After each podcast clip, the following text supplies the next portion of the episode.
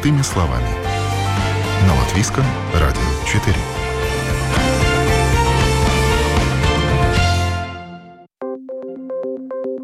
Доброе утро. В студии Юлия Петрик. В эфире программа «Простыми словами». Поработать за границей, чтобы заработать денег и решить накопившиеся проблемы. Ведь там в Европе платят достойные зарплаты. Или уехать на заработки, потому что не найти хорошо оплачиваемую работу на родине. Такая мысль наверняка посещала многих. Кто-то уехал и не вернулся, так сел за границей, кто-то возвращается, поработав какое-то время, а кто-то только взвешивает такую возможность уехать работать за рубеж. И вопросов всегда много, с чего начать поиск работы, возможно ли, не подготовив почву, направиться за рубеж и найти работу на месте, и как лучше поступить самостоятельно искать или через агентство, а также с какими условиями придется считаться, работая за границей. И об этом расскажут сегодня мои собеседники. Это и те, кто сам работал за границей, и те, кто непосредственно помогал устраиваться на работу нашим людям. Они же дадут советы, как искать работу правильно и как не стать жертвой мошенников на доверии. Моя первая собеседница Ирина, которая имеет большой опыт в сфере рекрутинга и подбора персонала, рассказала, что найти работу за рубежом не так-то просто. Работодатели предпочитают работать через агентство. Так надежнее по многим параметрам. Ну, во-первых, я скажу сразу, что найти работодателя а, прямо в Европе это очень сложно, потому что существует очень много фирм, агентств, в том числе и за рубежом. Прямые работодатели, они стараются все-таки не брать прямых работников на работу, особенно э, иностранцев, потому что это достаточно проблематично для них. Поэтому вот в основном они обращаются к рекрутинговым агентствам, или к тем, кто вот занимается, кто им э, поставляет этих наемных работников. А в чем преимущество, когда, допустим, непосредственный работодатель обращается через посредника? Какие в этом гарантии для всех сторон? В чем плюс? В этом гарантии в основном для работодателя, потому что он не может брать человека, которого он вообще не знает, из другой страны, он не знает, какие у него документы, какой у него опыт работы, в какой сфере он работал, вообще, что он из себя представляет, какие у него, допустим, э, персональные черты, да, там э, дисциплина и все остальное. Поэтому он ну, вот берет фактически кота в мешке. Uh-huh. И поэтому иностранцы, насколько вот э,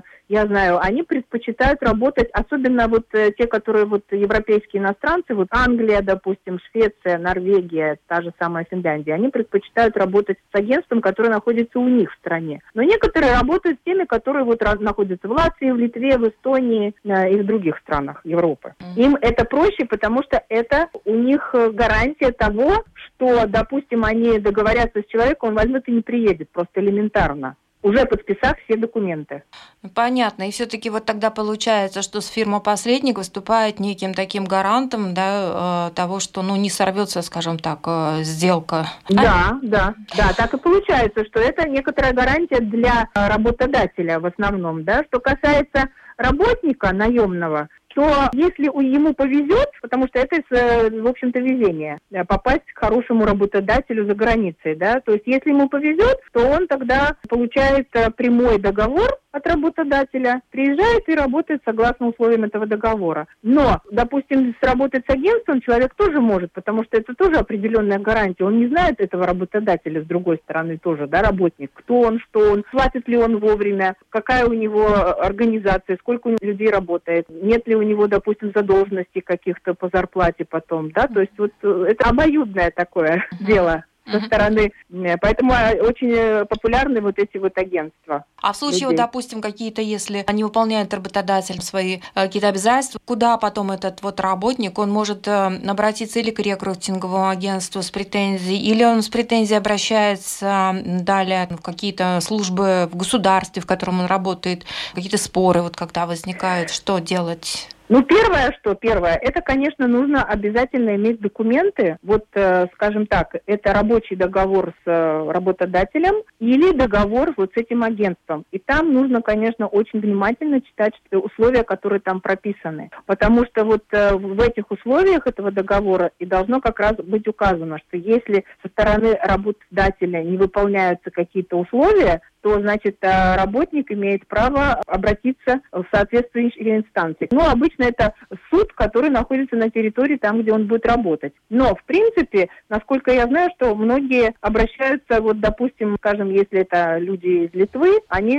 обращаются в посольство Литвы. Но при этом всегда нужно предоставить документы, да, то есть просто так прийти и сказать, что вот меня обманули, мне не заплатили зарплату или что-то такое, так не пойдет. Нужно обязательно иметь документы. Поэтому вот, например, я всегда, когда меня спрашивают по поводу того, что вот работники, которые хотят поехать работать за границу, я говорю, обязательно смотрите документы, очень внимательно читайте каждый пункт. Угу. Это очень важно потом. Ну, то есть договор это прежде всего, это все изучить? Документы это прежде всего. Вот я говорю, это договор с работодателем, причем может быть предварительно, может быть э, такой, скажем так, э, как предложение договор, да, это может быть не чисто договор, а предложение о работе, да, то есть вот ну, на английском это звучит job offer, предложение работы не agreement уже, а именно вот job offer. Причем вы же понимаете, что, допустим, если человек едет за границу работать, естественно, у него договор, скорее всего, будет на том языке, где он работает. То есть в Швеции на шведском, Финляндии на финском, в Англии на английском. Многие, которые, допустим, если у них есть э, кто-то, кто работает, э, допустим, там из Латвии, Литвы, Эстонии, они делают на двух языках. Но это редкий случай. Поэтому человеку нужно, если он не владеет языком, на котором написан этот договор, нужно обязательно его перевести и понять точно да, то есть нельзя ни в коем случае подписывать не читая, хотя в принципе всегда это стандартные документы, но не читая ничего нельзя подписывать. Очень много было случаев таких, которые люди написали, им сказали, а тут ничего такого особенного нету, вот подпишите, а они подписали, а потом оказалось, что там были какие-то условия описаны, которые они не знали, и в результате, конечно, было что-то очень нехорошо для вот соискателя этого, этой вакансии. Договор это очень важно. А если говорить о страховке, то есть это тоже, наверное, обязательный атрибут, ее обеспечивает работодатель чаще или надо самому соискателю работы позаботиться о себе, скажем так? Вы знаете, это бывают разные варианты. Если вот, допустим, как я говорила, прямой договор с работодателем, то, скорее всего, это все прописано в договоре, и это обеспечивает работодатель. Если это агентство, то вполне может на себя взять э, агентство такую услугу. Но я, например, советую всегда всем вот людям, кто едет за границу, самим позаботиться о своем здоровье, то есть э, взять какую-то страховку. Э, сейчас у нас много вариантов предлагается, mm-hmm. поэтому нужно подумать и взять на всякий случай, да, чтобы да. было. Хотя, в принципе, это должно входить э, в вот именно условия договора. Конечно, понятно, что договор это прежде всего, то есть вроде бы все легитимно, но э, все-таки вот нередко упоминая случаи мошенничества, все-таки есть этот риск. И каким образом, как себя обезопасить, чтобы не нарваться на мошенников? Да, вот э, я думаю, что, допустим, вот не знаю, как в других балтийских странах, скорее всего, это то же самое. Но вот в Латвии есть такая организация НВА, Значит, эта организация выдает лицензии для компаний, которые работают с заграничными компаниями и отправляют людей на работу. Это вот очень хорошая гарантия для соискателя, для э, потенциального работника, не нарваться на мошенников. Почему? Потому что для того, чтобы получить лицензию НВА, э, нужно э, дать определенный пакет документов, и просто так ее не, не получают компании. Это во-первых. Во-вторых, НВА всегда проверяет периодически тех, кто получил лицензию. И если они не соответствуют этому, они отзывают их лицензию. Да? То есть любой человек может зайти на э, сайт НВА и посмотреть, там есть список опубликованный, причем он всегда обновляется, вот этих компаний. И там очень хорошо, что есть и адреса компаний, и телефоны компаний, и даже те страны, с которыми они работают. То есть, в принципе, человек может найти себе что-то, то, что ему подходит по его специальности, по его э, желаниям. И вот это очень э, хорошая вот возможность, uh-huh. чтобы действительно не попасть на того, кто может деньги за свою услугу, а потом ничего не предоставить, да, потому что самое ужасное это когда человек приедет за границу, а там его никто не встретит, он в чужой стране, без жилья, с минимум, как говорится, финансов у себя, да, и все вот на этом. Поэтому вот, конечно, это ни в коем случае нельзя допустить, чтобы вот у да. нашего человека была такая ситуация. Да, то есть ступень мошенничества может произойти еще здесь, на территории Латвии, то есть да, чтобы себя да, абсолютно может быть, потому что угу.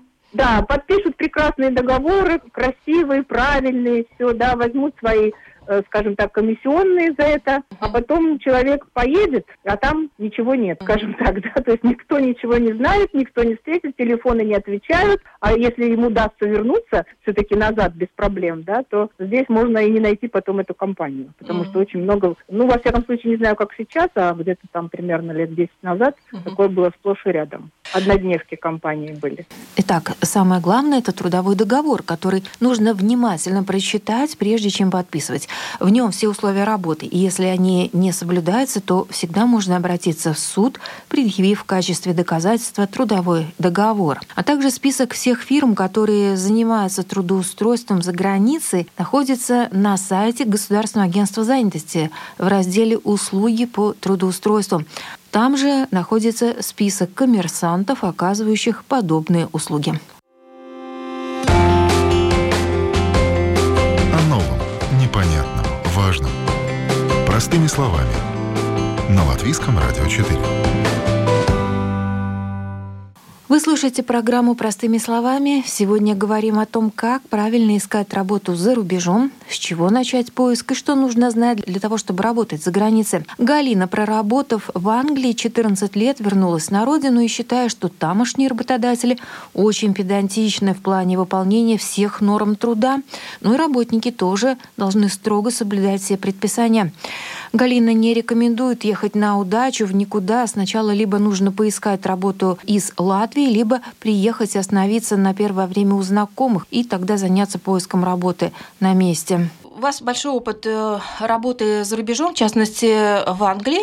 И на что стоит в первую очередь обратить внимание при э, выборе работодателя, при устройстве на работу за границей? Могу сказать так, это уже по приезду. Конечно, самое первое, нужно обратиться в агентуру. Там очень в Англии много агентур, вы просто так на работу не придете к работодателю, просто все идет через агентуру. Там с вами общаются, э, заводят э, картотеку, вас в картотеку вводят и потом предлагают работу. Для того, чтобы получить работу, нужно до этого оформить иншуренс. Э, Страхование, так, да? Да.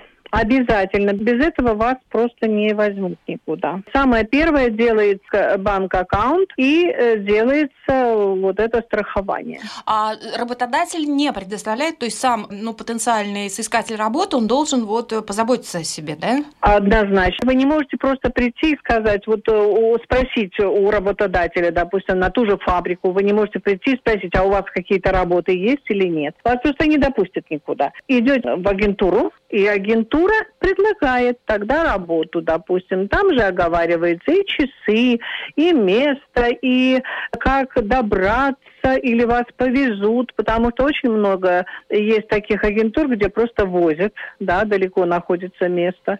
Поэтому только все через агентуру а происходит. А агентура это что, как бюро по трудоустройству или это рекрутинговая да. компания? Что? Да, да, типа бюро по трудоустройству, вот так. Ну, даже и может быть и рекрутинговые компании, они тоже есть. Но в основном вот это на нашем языке это агентура называется как наше бюро по трудоустройству. И какие там условия труда, соблюдаются ли они, или бывает, что работодатель а, там использует а, выше положенного, то есть с этим вот как бы соблюдаются все трудовые нормы? Однозначно, однозначно. Там все очень четко. Значит, если вы работаете 12 часов, а говорено у вас, да, в этом контракт сначала не получите, будете иметь контракт с агентурой, э, но работодатель э, четко выполняет абсолютно все условия. Если бывают переработки, да, то есть э, практически в Англии много таких фабрик, которые работают 4 дня, с понедельника по четверг.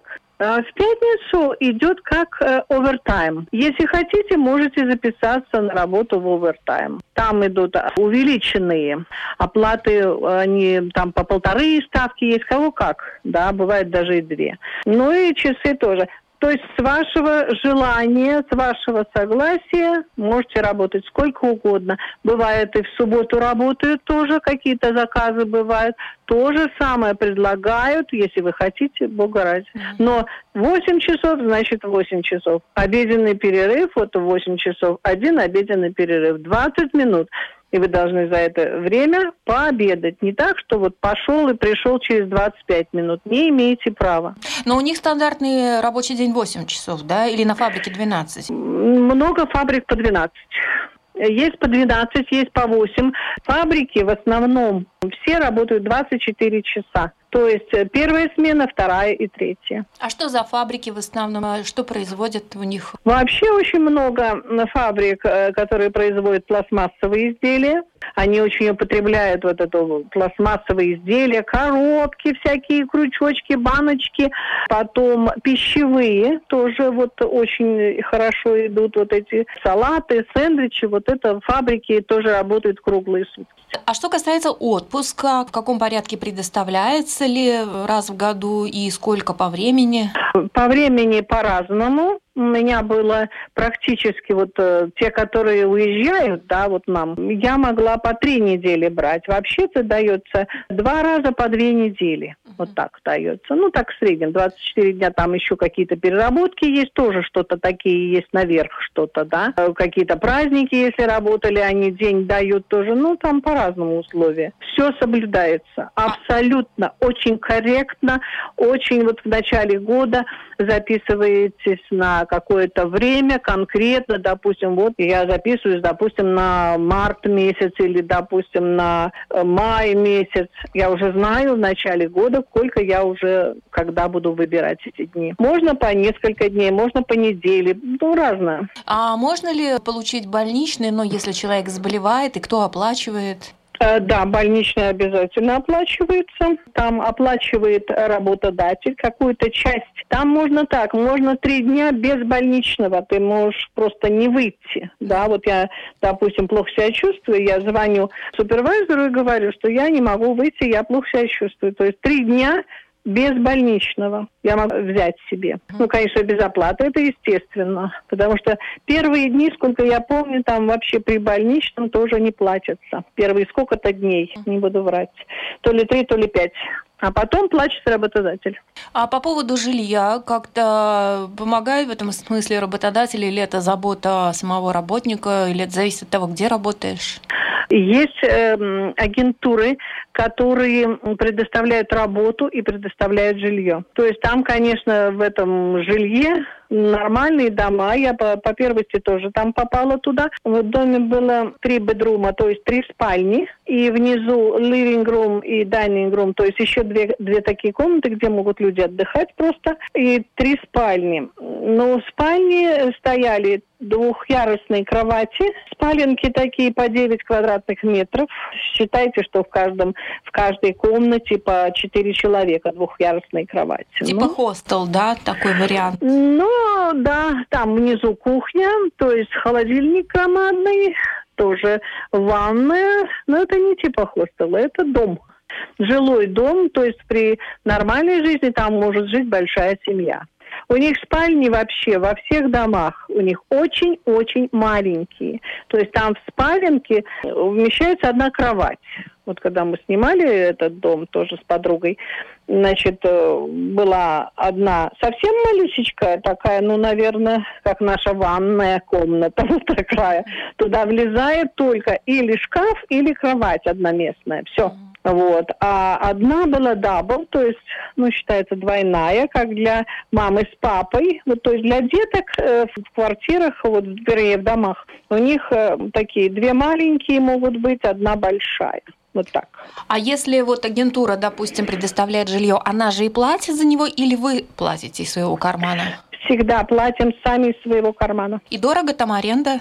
Ну, когда вот таким большим, э, как говорится, колхозом, то тогда не так дорого, то есть где-то, ну, я не помню, сколько уже, 50-60, вот так вот в неделю фунтов. А вообще, если снимать, допустим, на двоих, это дорого. Обычно снимают дом, потому что квартиры не сдаются. Квартиры у них, как сказать, это считается низшего уровня, если квартиры. Обычно у них дома. Человек должен жить в доме для них. Вот эта система, человек должен жить в доме, а люди малоимущие живут в квартирах. Ну, транспортом. А бывают случаи, когда оплачивает э, доставку транспортом до места работы, если это необходимо, компания?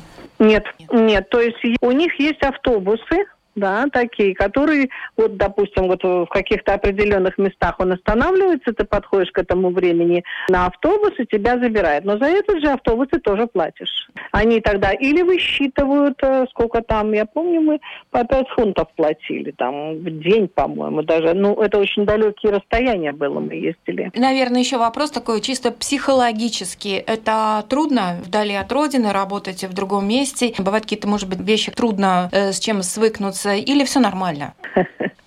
Конечно, трудно то, что ты уезжаешь, начинаешь новую жизнь, особенно в таком возрасте, да, где-то после 40 довольно-таки сложно.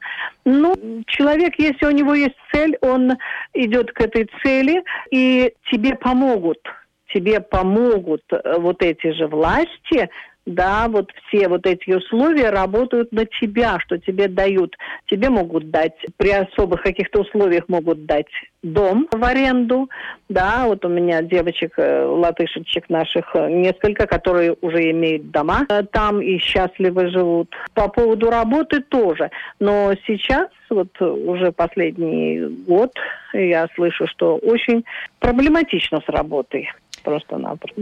А вы сами как решились поехать? Вы а, поехали, вот, скажем так, в никуда, то есть уже там на месте стали искать работу, или вот были какие-то наметки здесь в Риге, вы что-то нашли и уже целенаправленно поехать? Нет, приехать просто так нельзя. Это тяжело и еще тяжелее. Это надо где-то остановиться, это надо где-то поставить свой багаж, чтобы не остаться на улице. Uh-huh. Да, это, это опасно, да. скажем так. Хоть первые дни хотя бы что-то, потому что это не так просто, что ай, я поехала и все. Если вы едете, допустим, на э, кому-то в гости, да, с тем расчетом, что поискать работу. Если кто-то есть, где можно остановиться, потому что работу тоже предлагают, э, может быть, в другом совсем далеком городе, да, и не на чем добраться. Такое тоже есть. Можно работу искать, допустим, даже отсюда. Вот такое тоже может быть, что можно искать работу отсюда. И потом, когда вот они вызывают на собеседование, да, они же вызывают на собеседование, можно с ними списаться, что вы вот поедете тогда, да, и, допустим, собеседование на один день, чтобы у вас было в, нескольких местах вот собеседование. Mm-hmm. Тоже такое можно, не уходя отсюда. Mm-hmm. Я ехала через агентуру здесь совершенно случайно, абсолютно случайно случайно даже не собиралась.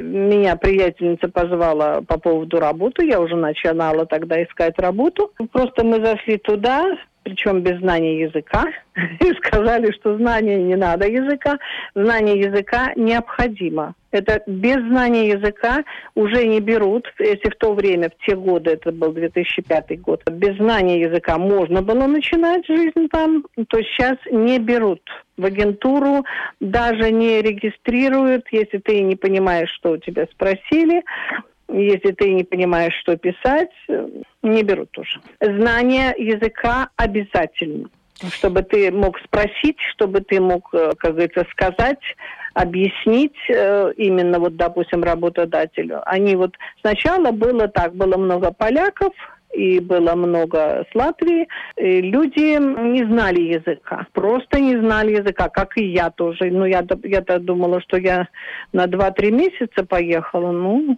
И задержались как... на сколько? 14 лет. Ничто не бывает таким постоянным, как временное. Да, но я скажу, что я благодарна тому времени, благодарна той стране, и, как говорится, которая мне сейчас помогает жить, потому что я заработала там пенсию, Поэтому это меня очень устраивает mm. на данный момент. И да, было тяжело, но я скажу так, 80% было счастливого времени. О новом, непонятном, важном. Простыми словами. На Латвийском радио 4. Есть компании, которые подыскивают сотрудников по запросу международных компаний – Они занимаются подбором высококвалифицированного персонала здесь, в Латвии.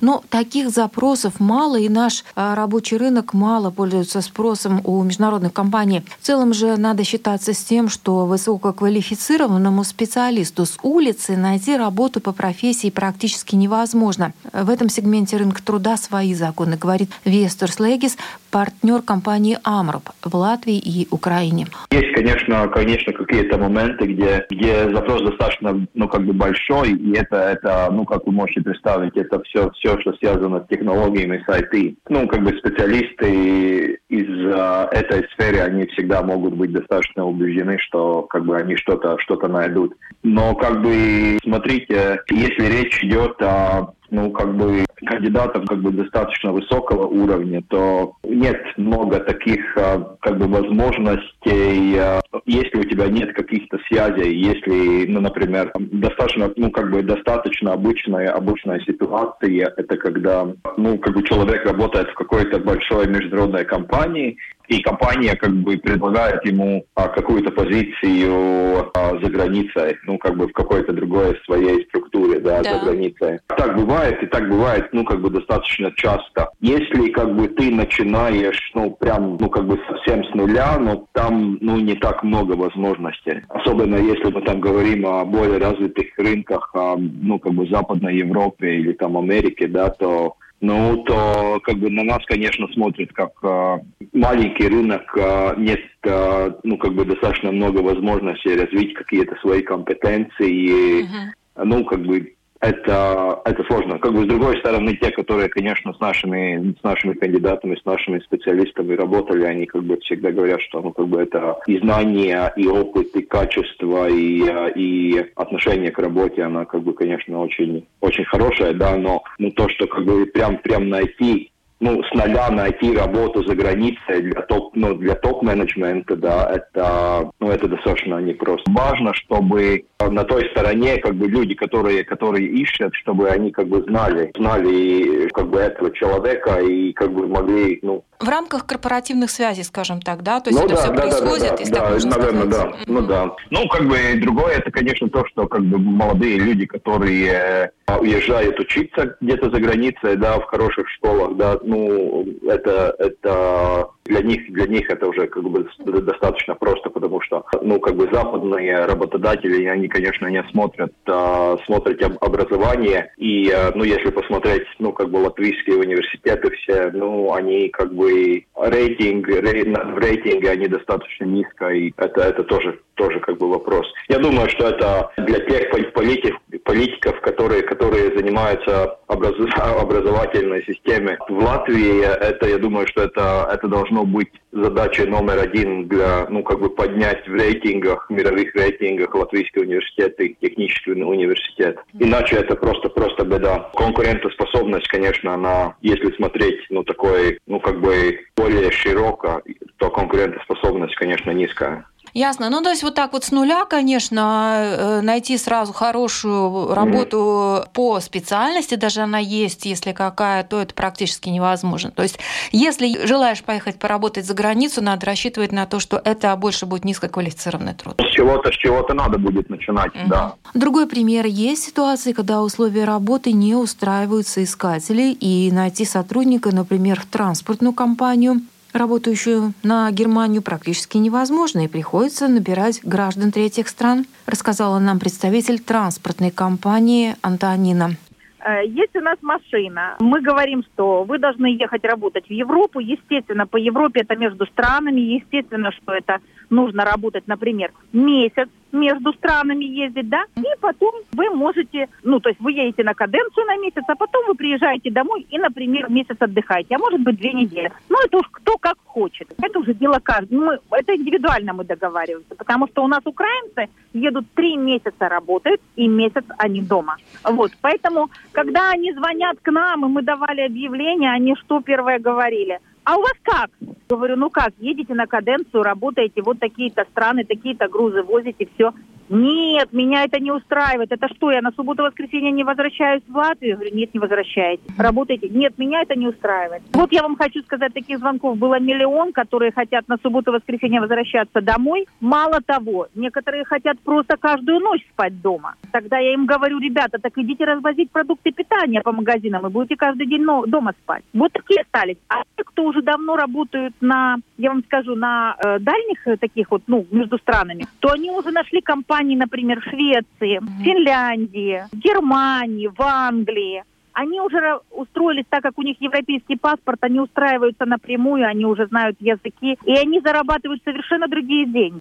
Ситуации бывают, конечно, разные, но прежде чем вы решите ехать работать за рубеж, нужно досконально все выяснить про условия работы в конкретной стране, законы этой страны, желательно подучить язык и, конечно же, заранее найти работу, чтобы быть уверенным в завтрашнем дне. На этом программа «Простыми словами» подошла к завершению. Передачу провела Юлия Петрик. До новых... Юлия Петрик. До новых встреч в эфире.